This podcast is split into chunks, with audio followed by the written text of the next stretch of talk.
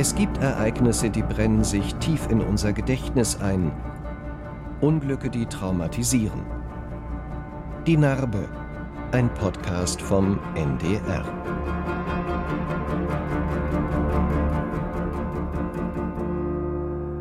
In diesem Podcast soll es darum gehen, wie solche Unglücke die Schicksale von Menschen miteinander verbinden, die eigentlich nichts miteinander zu tun hatten, und wie man mit so einer Tragödie fertig wird.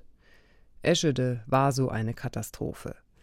Die Bilder der ineinander verkeilten ICE-Waggons, aufgefächert wie eine Ziehharmonika, vergisst man nie.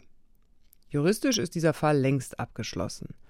Aber diejenigen, die unmittelbar mit dieser Katastrophe zu tun hatten, müssen weiter damit leben. Welche Narben dieser Tag bei den Angehörigen, aber auch bei den Hunderten von Helfern hinterlassen hat, hören Sie in der Dokumentation. Und im Anschluss spreche ich mit der ehemaligen Landesbischöfin von Hannover, Margot Käßmann, darüber. Denn es geht heute, mehr als 20 Jahre danach, nicht mehr um Schuld, es geht um Vergebung. Mein Name ist Anja Reschke.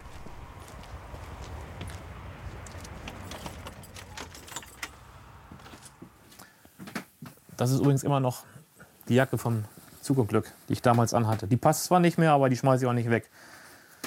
Die habe ich einmal gewaschen und alle anderen, oder die meisten haben die weggeworfen. Ich habe sie aufgehoben. Mag mich auch nicht drin trennen. Es ist irgendwie, das gehört dazu. Und das ist so ein, ich will nicht sagen Souvenir, aber es gehört irgendwie da, dazu. Das ist die Jacke, die ich damals anhatte. Und ich weiß, wie die ausgesehen hat. Die war eigentlich nicht mehr orange, die war nur noch rot und matschig. Und das ist so ein Stück, das, das behält man. Manche wollen das wegwerfen, weil sie damit nichts zu tun haben wollen. Aber für mich ist das so ein Stück, das gehört irgendwie dazu.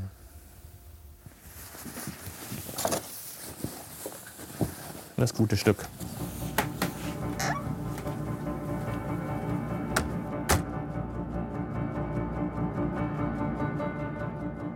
Nach Angaben einer Bahnsprecherin ist der Intercity Express 884 aus München Richtung Hamburg bei Eschede entgleist. Wahrscheinlich handelt es sich um das schwerste Eisenbahnunglück der deutschen Nachkriegsgeschichte. 101 Mensch starben im ICE Wilhelm Konrad Röntgen. Fast 1900 Helfer und Retter waren in Eschede im Einsatz. Sie mussten Grauenhaftes mit Ansehen, schreckliche Szenen brannten sich in ihre Köpfe ein. Das Verhältnis zwischen dem Unternehmen und Hinterbliebenen gilt auch 20 Jahre nach dem Unglück als belastet. Dieser Film will ergründen, wie eine Katastrophe die Menschen bis heute prägt. Die Betroffenen und die Verantwortungsträger. Sie haben auch als Unternehmensleiter eine moralische Verantwortung gegenüber denen, die von diesem Unfall betroffen sind. Es ging nie um die Leute, denen was passiert ist, sondern es ging immer nur um den Konzern Bahn. Im Ende ist halt eine Katastrophe eine Katastrophe. Das können Sie nicht wieder gut machen und damit müssen wir leben. Das sind so Bilder, die sich sehr eingebrannt haben schlafen, aufwachen, dieselben Bilder im Kopf haben.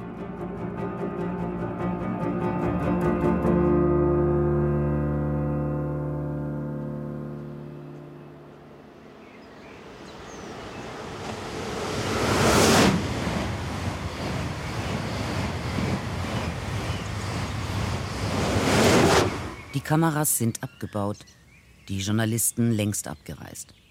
Und für viele von uns ist das Zugunglück von Eschede zu einer Erinnerung verblasst. Wachgerufen nur noch an den Jahrestagen, eine kurze Meldung in den Nachrichten. Was aber, wenn die Katastrophe Teil der eigenen Biografie geworden ist? Feuerwehrmann Michael Besoke war einer der ersten Helfer vor Ort. Er wohnt nur 200 Meter von der Unfallstelle entfernt. Bei Toten sind immer die Schuhe raus bei fast allen Toten, die wir aus dem Zug rausgeholt hatten, die hatten fast keine Schuhe mehr. Also so gut wie keiner hatte Schuhe an von denen. Eigenartig, ne? Die liegen dann immer extra. Das ist irgendwie ganz komisch. Bei Verkehrsunfällen auch, wenn wir jemanden aus dem Auto rausholen, der verunglückt ist und der nicht mehr lebt, meistens sind die Schuhe aus. Eigenartig. Das Zugunglück ist für mich ein einschneidendes Erlebnis in meinem Leben. Bis heute. Weil diese Bilder, die vergisst man nicht. Das sind Bilder, die bleiben immer im Kopf irgendwo drin. Und ansonsten die Gerüche, die hier gewesen sind. Dann ist man an irgendeiner Stelle, hat irgendeinen Trigger und man riecht was, was gar nicht da ist. Da ist was, wo du dein Leben dran knabbern musst.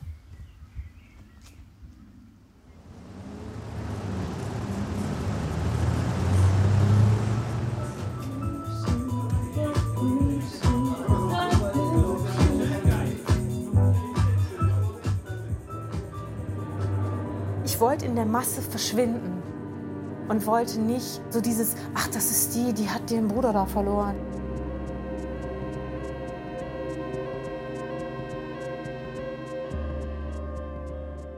Annette Angermann war 20 Jahre alt, als der Unfall passierte. Im Zug saß ihr Bruder Klaus. Wenn jemand unter 30 stirbt, ist es, das ist anders. Es ist ein genommenes Leben.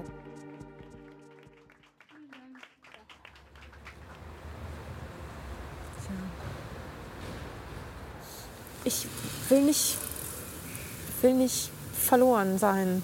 Will ich definitiv nicht. Und das, das ist einfach scheiße. Es gibt ja Leute, die hinfallen und die dann eine Wunde haben und die verheilt. Mhm. Und man sieht nichts mehr davon. Und es gibt natürlich auch, ja, kennt vielleicht jeder so, so Narben, wo so noch eine Wulst bleibt, die, die so immer noch fühlbar ist. Du meinst, weil er dann nicht komplett weg ist? Ja, also das wäre, glaube ich, das einzig Positive, was ich daran dann sehen könnte, dass die, die Narbe das Sinnbild dafür ist, dass es ihn mal gegeben hat und dass er da war. Aber Ach Mensch. Tja. Mein Gott. Ja. Ich finde, wenn man sich das in Filmen anguckt und die Leute dann halt wirklich ähm, äh, sofort irgendwie äh, extrem reagieren, dann habe ich oft den Eindruck, das ist nicht das wahre Leben. Das, also die, die großen, schlimmen Dinge, die kommen leise. Und dann setzt man sich erstmal hin. Und dann bricht die Welt zusammen. Zum Zeitpunkt des Unglücks war Johannes Ludewig Bahnchef. Noch am selben Abend ist er nach Eschede gefahren. Eigentlich ist man ja am Ende aller Dinge, nicht? Denn ich meine, 100, äh, man hat in 100 Menschenleben eingegriffen oder das, sag mal, was man geleitet hat, ja, in dessen Kontext hat, sage ich mal ganz vorsichtig, etwas stattgefunden hat, was 100 Menschenleben zum Ende gebracht hat, ja. Das halten sie ja gar nicht aus, nicht? Das ist der Messias, Messias von Händel.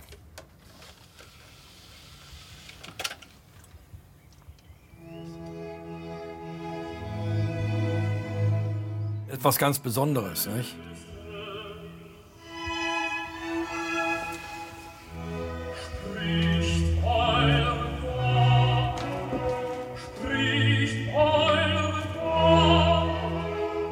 Es ist ein Ereignis existenzieller Art, was einen den Rest des Weges begleitet.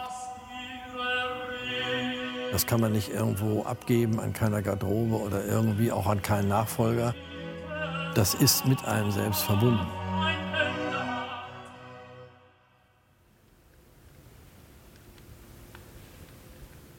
Was gespenstisch war, die Tage und Wochen danach, Mhm.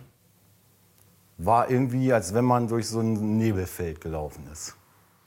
Man hat das ganze Unglück erst Tage später realisiert. Also ich muss sagen, während des Einsatzes, während den Tagen war wie nur eine Klappe. Man hat einfach funktioniert, man hat gearbeitet. Und erst als man dann so ein bisschen Abstand gewonnen hat, hat man das Ganze überhaupt erstmal realisiert und verarbeitet, was da überhaupt geschehen ist. Also so war es bei mir. Ähm, Es ist natürlich immer da. Es ist ein Teil unseres Lebens, den wir auch nie mehr loswerden. Es gibt so Situationen, wo du denkst, alter Falter, ey. Wo wir da oben gestanden haben, am Jahrestag und dann die ganzen Reden. Und ähm, wenn dann so Situationsberichte dann da sind, das ist manchmal dann schon auch, das, das wühlt einen wieder auf. Also ich möchte behaupten, dass das, dass das Leben nach dem Zugunglück ein anderes war, anderes ist als vorher. Ist ein anderes geworden, ja. Die Unbefangenheit, äh, die man früher hatte, dieses locker-flockige, ja, ich finde, die Fröhlichkeit ist weniger geworden. Das gilt aber fürs ganze Dorf. Also bei mir ist es so, ich meine, das hat das Leben irgendwie doch schon ein bisschen geprägt. Ich habe mich immer gewundert, dass aus dem näheren Umkreis, auch, also auch aus der Familie, nie einer gefragt hat, sag mal, was hast du eigentlich erlebt? Alle wussten, dass ich da war, aber es hat nie einer gefragt. Ja, die die Frage ist, warum unterhält man sich da nicht drüber? Fast 2000 Helfer arbeiten drei Tage und Nächte verbissen am Unglücksort. Die Bilder werden bei vielen seelische Verletzungen hinterlassen, die Selbstvorwürfe wecken, nicht genug getan zu haben. Die Folgen Ess- oder Schlafstörungen, Angstzustände und Depressionen. Zu Hause habe ich erstmal ganz tolle meine Kinder in den Arm genommen, meine Frau auch. Ja, und dann geduscht und dann versucht zu schlafen, ins Bett rein und dann. Aber es ging nicht. So schlimm, dieses Elend, was er da gesehen hat.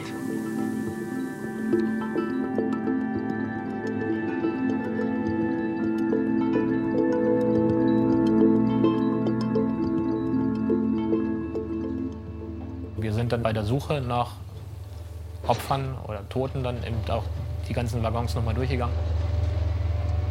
Kamen wir halt an eine Situation, wo dann so eine, ich sag mal, wirklich hübsche Frau dann mit ihrem Kind dann da gewesen ist. Die war natürlich schon tot.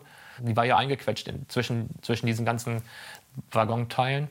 Und das Kind, das war in, ich weiß nicht, ob das ein Abteil war oder eine Toilette, jedenfalls griff sie da rein und das Kind war dann da drin und die griff nach diesem Kind. Das war schon, schon heftig. Und dieses Bild habe ich immer wieder vor Augen. Also heftig. Das geht auch nicht aus dem Kopf raus. Komischerweise ist das das Hauptbild, wo ich immer wieder dran zu knabbern habe.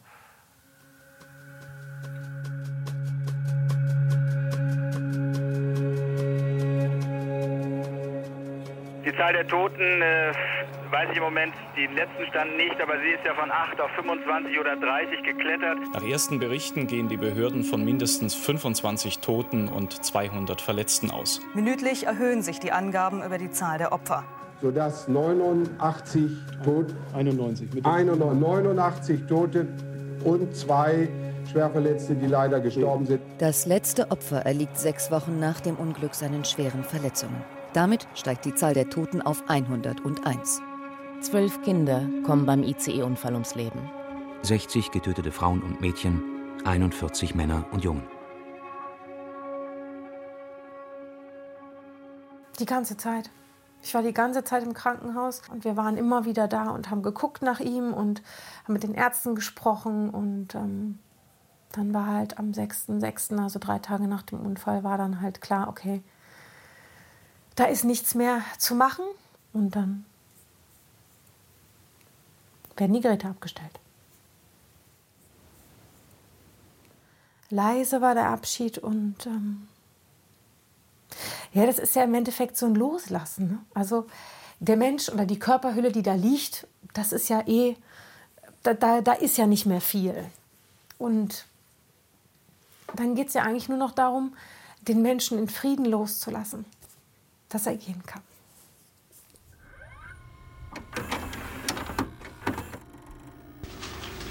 Ja, schönen guten Tag. Ich möchte Sie ganz herzlich begrüßen und ich äh, danke Ihnen für, die, für euer zahlreiches Erscheinen.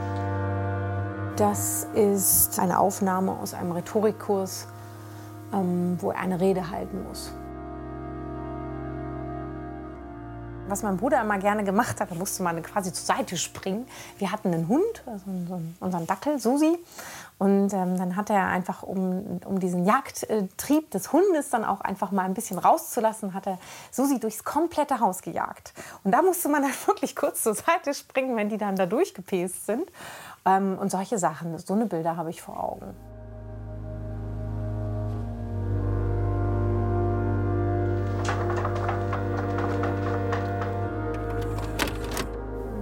Aufnahme ist deswegen so besonders, weil ähm, es das Einzige ist, wo ich meinen Bruder quasi noch in Bewegung sehen kann, bevor er in Eschede getötet wurde. Getötet, weil ich der Ansicht bin, dass dieser Unfall hätte verhindert werden können und die 101 Toten noch weiter hätten leben können. Vier Jahre nach dem Unglück wird in Celle der Strafprozess gegen drei Ingenieure eröffnet. Den Opfern geht es nicht in erster Linie um eine hohe Strafe für die Angeklagten, sondern es geht ihnen darum, die Schuld der Bahn festzustellen. Die Bahn hat das bis heute nicht zugestanden. Die Anklage lautet auf 101-fache fahrlässige Tötung und 105-fache fahrlässige Körperverletzung. Dieser Radreifen brach bei Tempo 200 unter dem ICE und löste das Unglück aus. Räder dieses Typs waren vorher noch nie im Hochgeschwindigkeitsverkehr eingesetzt worden. Die Bahn hat mit diesem Unglück Unrecht begangen. Sie hat das Recht gebrochen. Für die Verteidigung ist der Bruch des Radreifens ein unvorhersehbares Ereignis gewesen mit all seinen tragischen Folgen.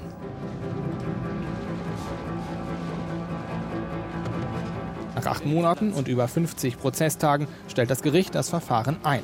Die Staatsanwaltschaft hat hier ganz deutlich gemacht, dass sie auch lieber einen Urteilsspruch gehabt hätte. Allerdings war dieses Unglück, und das ist vielleicht die bittere Erkenntnis dieses Tages, nicht aufklärbar.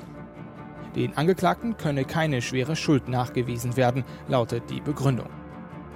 Bitterkeit und Wut, weil der Strafprozess um das Eschede-Unglück eingestellt wurde. Ein Schuldiger wurde nicht gefunden. Ich fasse es nicht. Das ist also nochmal so, so ein Tritt in den Bauch. Es ist das allerletzte. Und mein Vertrauen in diesen Rechtsstaat ist wirklich zutiefst erschüttert. Ich glaube, ich wäre weniger wütend, wenn es einfach einen guten Prozess gegeben hätte, wo sich Menschen für das, was sie da an das klingt jetzt so lapidar, aber so an, an wirklichem Scheiß und Blödsinn verzapft haben, indem sie 101 Leute einfach in den Tod geschickt haben. Wenn sie sich dafür hingestellt hätten und gesagt hätten, okay, es tut uns leid und wir versuchen es jetzt besser zu machen und wir kümmern uns drum. Aber das hat ja leider nicht stattgefunden. Das Zugunglück von Eschede hat die Menschen verändert. Aber nicht nur die Betroffenen. Es gehört auch zur Geschichte der Deutschen Bahn. Und zu den Vorsitzenden, die damals Verantwortung getragen haben. Über Jahre haben sie keine Schuld eingestanden. Würden die Chefs von damals heute anders handeln? Johannes Ludewig hat als Vorstandsvorsitzender nie um Entschuldigung gebeten. Sind jetzt Regeln, die eigentlich galten, nicht eingehalten worden? Das musste erst mal geklärt werden. Und die Geduld, sag mal, das jetzt abzuwarten, hatten viele Leute natürlich so nicht. Ne? Die Frage, was hat den Unfall tatsächlich letztlich herbeigeführt, ja, äh, die kann die Bahn nicht klären, denn die Bahn ist ja Partei.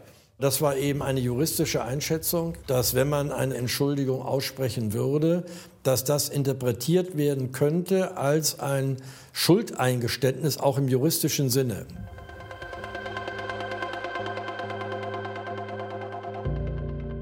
Und deswegen gibt es beim ersten Jahrestag keine Entschuldigung. Dem Schmerz, den der 3. Juni 1998 bei den Angehörigen verursacht hat, werde das Verhalten der Bahn nicht gerecht. Auch am fünften Jahrestag warten die Betroffenen vergebens. Bei einigen Opfern und Angehörigen schlägt die Trauer in Wut um.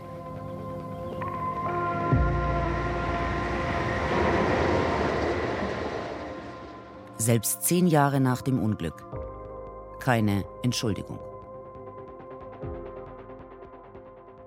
Das hält bei mir und auch bei den Hinterbliebenen die Wunden offen.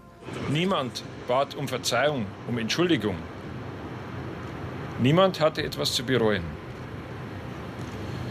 Eine Chance auf Aussöhnung, Befriedung wurde damit verschenkt. Es war im Endeffekt ein Graben ein Schützenkrieg in den ersten Jahren. Und das hat, äh, nachdem dann Herr Ludwig weg war, mit Herrn Medorn äh, wurde es nicht unbedingt besser, weil dann war halt erstmal Eiszeit. Johannes Ludwig muss gehen. Neuer Vorstandsvorsitzender der Deutschen Bahn AG soll Hartmut Medorn werden. Energisch, hemdsärmelig, kämpferisch, stur, machtbewusst. Einer, der weiß, was er will. Die Bahn, das ist Hartmut Medorn. Medorn Bahnchef, als es zum Eschede-Prozess kommt. Er hat überhaupt kein Verständnis gehabt äh, für äh, die Opfer.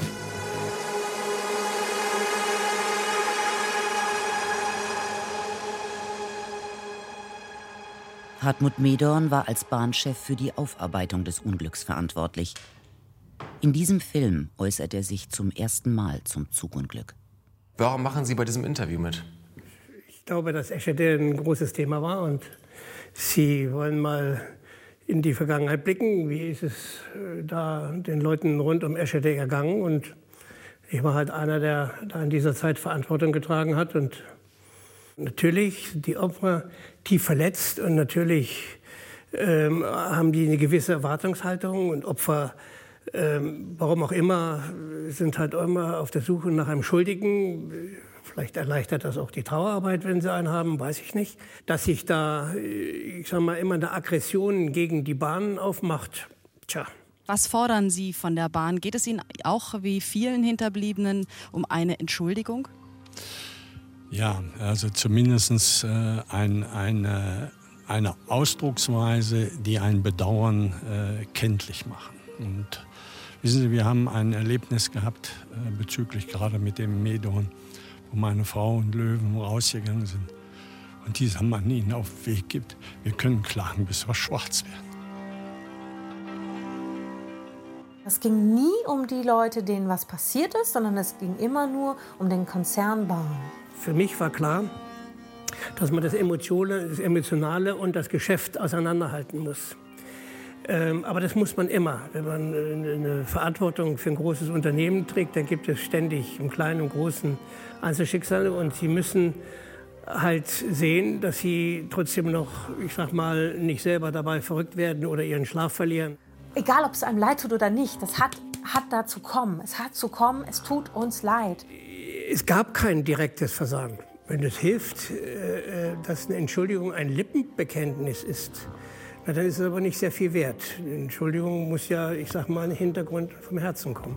Können Sie denn nachvollziehen, warum einige Angehörige immer noch Klar. monieren, dass sie zu viel Distanz hätten? Ja, das können die gar nicht beurteilen. In ihrem, in ihrem Trauerzorn können die sowas sagen. Aber wenn sie das fünfmal sagen, ist das immer noch nicht richtiger. Ähm, ich kann nachvollziehen, dass da Leute einen Schuldigen suchen und gerne einen hätten und dann sich irgendeinen suchen. Ja.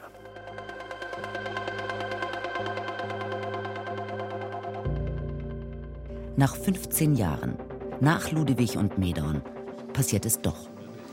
Was zwei Bahnchefs vor ihm nicht über sich brachten, gelingt Rüdiger Grube. Wir wollen uns für das entstandene menschliche Leid bei Ihnen entschuldigen. 15 Jahre hatten sie auf diese Entschuldigung warten müssen.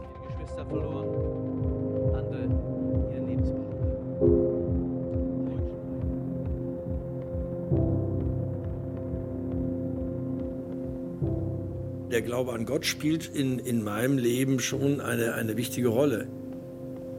Da ist ein Bezugspunkt außerhalb von einem selbst, der doch die Möglichkeit eröffnet, immer wieder neu nachzudenken, ob das, was man tut und wie man es tut, ob man da auf dem richtigen Weg ist.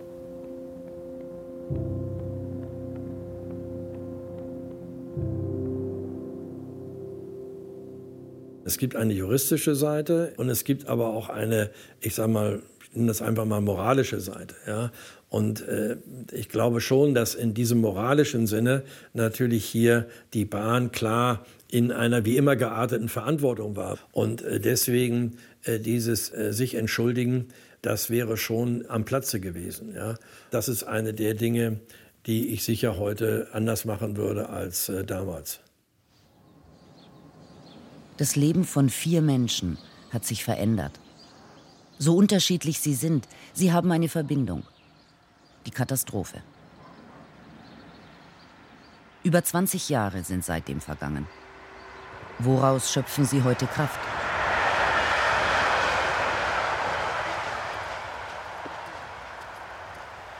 Wenn ich abends mal eine Runde drehe, dann gucke ich auch mal nach dem Rechten nach, ob das in Ordnung ist. Und dann sammle ich dann schon mal den Müll auf. In der Kleinigkeiten liegen mal so eine Bierdose oder eine Brauseflasche und so, Plastiktüten was man so mitnehmen kann. Wenn es schlimmer ist, dann sorge ich schon dafür, dass das dann irgendwie abgeholt wird oder hole mir auch eine Tüte von zu Hause und packe das dann selber ein.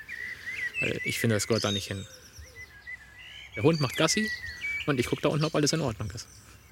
Vielleicht auch ein Stück Vergangenheitsbewältigung.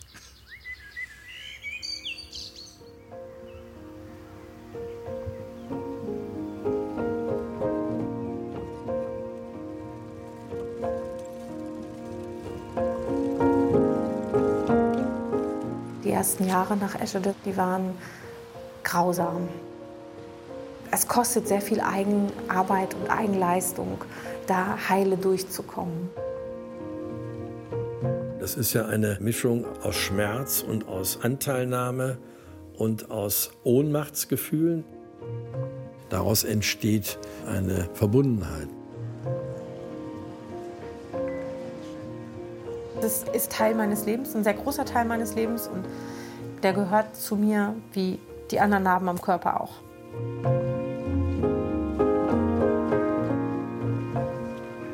Ich habe viele Gespräche geführt mit Psychotherapeuten, Psychologen und äh, ich weiß, dass das Normalität ist, auch dass man da mal traurig sein darf und man muss halt lernen, damit umzugehen. Den Schmerz anderer Leute nachzuempfinden ist, ist schwer. Das bedrückt einen schon sehr, das ist gar keine Frage.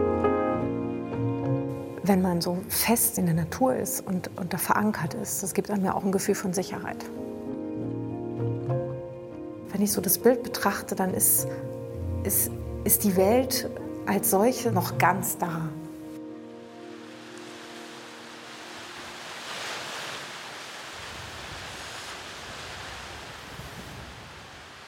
Ich bin mit euch, als ihr äh, äh, klein und haben wir da Steinchen gesammelt. Jeder hat sein Beutelchen gehabt.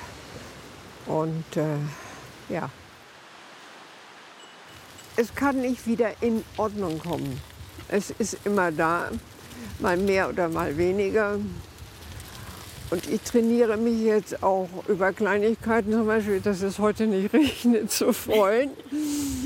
Es gibt diesen Spruch da, das, ähm, wenn man vergibt, dann lässt man einen Gefangenen frei und am Ende merkt man, dass man selbst der Gefangene war. Oh, und das, stimmt, das stimmt Spruch. total. Guter Spruch. Und man macht es nicht, weil man so großherzig ist, sondern man macht es auch mit, damit man selber überlebt und damit man selber sein Leben einigermaßen leben kann. Ja, irgendwie sich auf einen Modus zu bringen, mit dem jeder Tag so ganz gut von morgens bis abends gelebt werden kann. Und es tut weh. Es tut verdammt weh.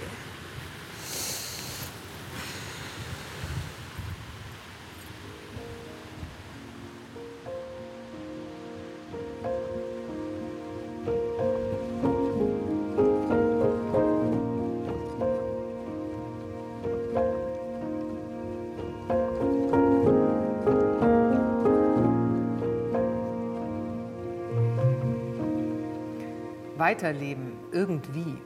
Warum es so wichtig ist, Frieden zu finden, darüber spreche ich jetzt mit Margot Käßmann. Ich freue mich sehr, dass Sie hier sind. Theologin, ehemalige Vorsitzende der Evangelischen Kirche und Landesbischöfin von Hannover. Frau Käßmann, in diesem Film geht es ja sehr viel um das Thema Verzeihen. Warum ist es den Angehörigen der Opfer so wichtig, dass sich die Bahn entschuldigt hat?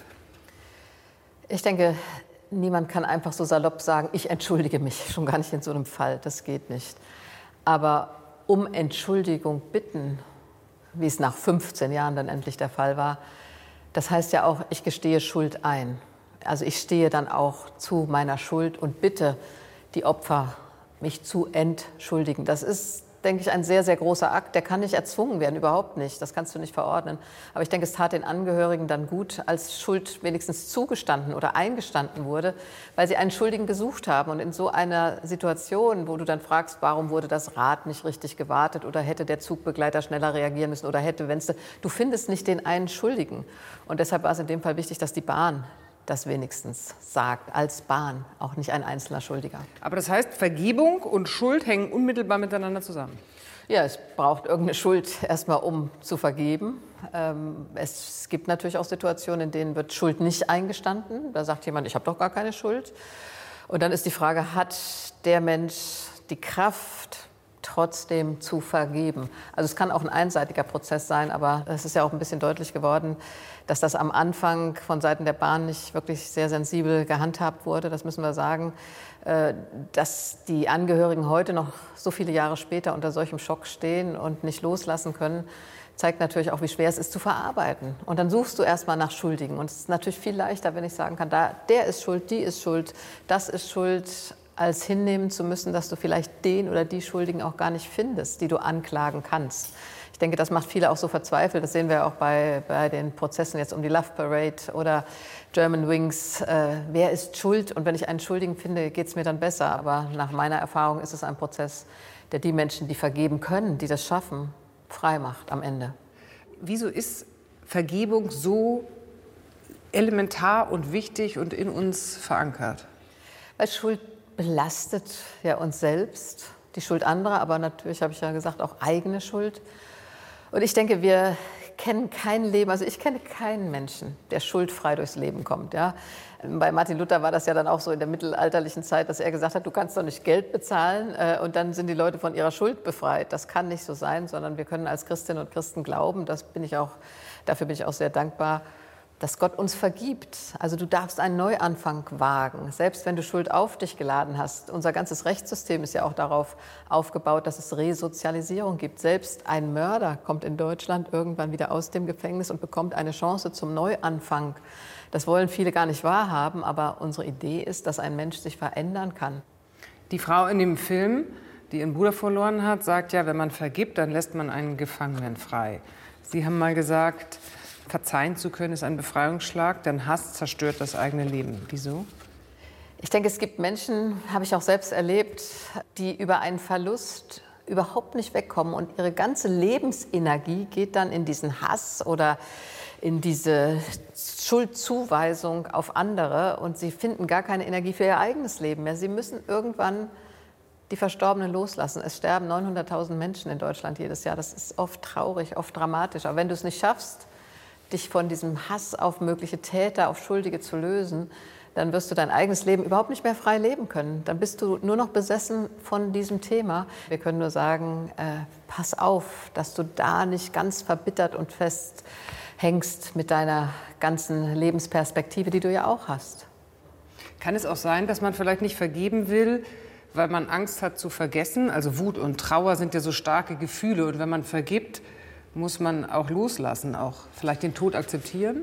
Ja, den Tod akzeptieren, das ist natürlich schwer. Ich denke, gerade wenn Eltern ihre Kinder verlieren, ist das furchtbar. Ja, oder dein ganzes Leben in Trümmern liegt. Der eine Vater, der hat Frau und zwei Kinder verloren, die fröhlich in die Ferien fahren wollten. Das ist auch entsetzlich schwer. Und ich möchte noch mal sagen, niemand kann diktieren, du musst jetzt mal loslassen, du musst jetzt mal frei werden. Das, das geht nicht. Das muss ein innerer Prozess sein. Und dann zu sagen, ich liebe meinen Bruder bis heute. Ich bin ja auch überzeugt als Christin, dass die Liebe auch die Grenze zum Tod überschreitet, dass ich in Kontakt sein kann mit denen, die ich liebe, dass sie präsent sind, wenn ich in Liebe an sie denke. Aber ich muss sie dann irgendwann, unsere Toten, die muss ich irgendwann auch loslassen, um selbst wieder frei zu werden fürs Leben.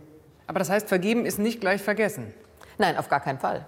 Nein, ich finde, wir sollen nicht vergessen, wir sollen auch so eine Tragödie nicht vergessen. Wir können aus Tragödien, aus Unglücken, aus Schuld ja immer auch lernen und sagen, wir wollen nie wieder so schuldig werden wie die Deutschen in der Zeit des Nationalsozialismus. Schwere Schuld. Und indem wir uns dieser Schuld stellen und einige unserer Nachbarvölker uns auch vergeben haben, äh, können wir sagen, wir können in Europa zusammen wieder frei leben. Das wäre ja anders gar nicht möglich gewesen. Gibt es Dinge, die man nicht vergeben kann? Das kann, glaube ich, nur eine einzelne Person sagen. Ich kann es nicht vergeben. Ich kenne eine Kollegin aus England, deren Tochter äh, bei einem Attentat auf die Londoner U-Bahn ums Leben kam und die hat dann ihren Beruf als Pfarrerin aufgegeben, weil sie gesagt hat, ich kann Ihnen das nicht verzeihen, ich kann das nicht und deshalb, also das, ich sage ja, du kannst es nicht erzwingen, aber ich bin schon überzeugt, wenn du es schaffst, wirst du selber frei und der, der Schuld auf sich geladen hat, auch. Sie sagten gerade, okay, man muss den Tod akzeptieren, aber das ist ja etwas, was vielleicht auch schwerfällt in der heutigen Zeit weil man den Tod so verbannt sozusagen aus unserem Leben, aus unserer Gesellschaft. Ich denke, das ist was ganz Wahres, weil in alten Zeiten, in früheren Zeiten war der Tod viel präsenter, ja, auch im Alltag. Die Sterbenden blieben zu Hause, sie wurden aufgebahrt, am offenen Sarg verabschiedet. Aus dem ganzen Dorf ging jemand mit, habe ich selbst als junge Pfarrerin noch erlebt, äh, zum Friedhof. Du kanntest die Rituale und heute haben wir schon ein Abschieben des Todes in Pflegeheime, in schönen Fällen auch in ein Hospiz. Es findet selten zu Hause statt. Und dann haben wir immer mehr anonyme Aschebestattungen. Das heißt, ich kenne auch gar keine Trauerrituale mehr. Kinder waren dann noch nie bei einer Beerdigung dabei. Und der Tod wird weggedrückt. Und wenn er dann auf einmal so massiv kommt, ich meine, ich erinnere mich daran auch gut, wenn dann 101 Menschen sterben in einem ICE, bei dem wir denken, da fahre ich auch so oft mit, das hätte ich sein können, dann rückt der Tod auf einmal auch sehr nah und macht ganz große Angst. Eschede hat ja auch Ihr Leben beeinflusst. Am Tag, als das Unglück passierte, haben Sie Ihren 40. Geburtstag gefeiert. Kurz darauf wurden Sie Landesbischöfin von Hannover und haben ja auch die Seelsorge, die Nothilfe mit aufgebaut. Inwieweit hat auch Seelsorge, auch der dort helfenden Feuerwehrmänner und Einsatzkräfte, auch was mit Vergeben zu tun? Also nicht genug geholfen zu haben oder vielleicht nicht genug getan zu haben? Ich denke, dass äh, Eschede wirklich ein, ein Wendepunkt war in dem Verständnis, unter welchem Schock, und das haben wir bei dem Feuerwehrmann ja auch gesehen, unter welcher Lebensbelastung die Einsatzkräfte stehen. Waren ja über 2000 Menschen, die da vor Ort waren, die die verstümmelte Leichen gesehen haben, Leichenteile, dieses ganze Drama miterlebt haben, die Schwerstverletzten geborgen haben. Erst da ist Notfallseelsorge aufgebaut worden, weil klar wurde, auch Polizisten, auch äh, Feuerwehrmenschen, die da kommen, auch Krankenwagenfahrer äh, und auch Ärztinnen und Ärzte da im Ersteinsatz, die sind auch an ihrer Seele wirklich verletzt. Und Notfallseelsorge heißt ja auch, dass wir diese Kräfte, die Hilfskräfte auch im Blick haben mit dem, was das für ihr Leben bedeutet und wie traumatisiert sie auch sind. Mussten die auch lernen zu vergeben? Ich denke, sie mussten lernen zu vergeben, vielleicht auch da sich selbst zu vergeben. Ich habe mal mit einem Polizisten, einem Feuerwehrmann intensiver gesprochen, die das Gefühl hatten, sie haben versagt, weil sie hätten mehr oder schneller oder Besseres tun können. Und manchmal ist es ja so, sich selbst zu vergeben, ist noch schwerer als anderen zu vergeben. Die eigenen Fehler zu sehen und zu sagen, ich muss damit leben, dass ich es vielleicht nicht 100 Prozent richtig gemacht habe. Das ist sicher ähm, auch ein ganz wichtiger Aspekt. Aber insgesamt so ein Feuerwehrmann in Eschede, der hat, also alle haben sowas noch nicht gesehen. Und so eine Akutsituation, in der du akut handeln musst und in der du vielleicht nicht immer alles ganz richtig machst, das musst du dir dann auch selber vergeben können. Sie haben ihr Bestes getan. Was haben Sie in vielleicht auch Ihrer Zeit als Pfarrerin, wenn Sie mit Menschen gesprochen haben, die sich schwer getan haben zu vergeben, was haben Sie denen empfohlen oder wie haben Sie sie vielleicht dahin geführt, dass sie vergeben können? Ich habe Geschichten erzählt, auch von Menschen und was mit ihnen gemacht hat, dass sie vergeben konnten. Ich denke, dass, dass wir über Geschichten anderer oft lernen. Ich denke an ein Ehepaar, das sich erst so schuldig gefühlt hat, weil das Kind gestorben ist. Sie hatten aber in diesem Sinne keine Schuld, aber dieses Schuldgefühl stand im Raum mit der ganzen Familie. Hätten wir was anders tun können, dann wäre die kleine vielleicht nicht gestorben. Und erst als sie das geschafft hatten, die ganze Familie im Gespräch, in der Therapie, da konnten die auch irgendwie wieder glücklich werden mit den anderen beiden Kindern, weil es geht ähm, sicher darum, es zu erzählen. Erzählt doch von dem Prozess der Vergebung, was es mit euch gemacht hat, äh, wie, ihr, wie ihr das erlebt habt. Und ich glaube nicht, dass du es theoretisch verordnen kannst. Aber das bedeutet ja, dass sozusagen man Vergebung auch zulassen muss. Ich bin überzeugt, manchmal ist es am schwersten, sich selbst zu vergeben und das zuzulassen. Aber meine Erfahrung ist auch in äh, schwierigen Situationen dann dem anderen zu vergeben. Manchmal auch übrigens einem Toten vergeben zu können, der sich beispielsweise suizidiert hat und damit die ganze Familie in eine dramatische Situation gebracht hat. Da erinnere ich mich an zwei äh, Beerdigungen, die ich durchgeführt habe. Da musste dann die Witwe ihrem sich selbst getötet habenden Mann verzeihen, dass er das getan hat. Und erst als sie das konnte, konnte sie auch irgendwie weiterleben. Also du kannst es nicht diktieren. Ich denke, es ist manchmal auch die Frage, schaffe ich es loszulassen, freizugeben, was war an Vergangenheit und nach vorn zu leben. Der Theologe Sören Kierkegaard hat das mal so schön gesagt. Das Leben wird nur rückwärts verstanden, aber es muss vorwärts gelebt werden. Und da können wir andere nur ermutigen. Leb du vorwärts, weil der Verstorbene hätte gewiss nicht gewollt, dass du in der Vergangenheit festklebst. Das heißt, Vergebung ist die einzige Chance für Neuanfang? Ich denke ja. Die Schuld ist nicht vergessen. Ja? Also die ist auch nicht weg aus dem Raum.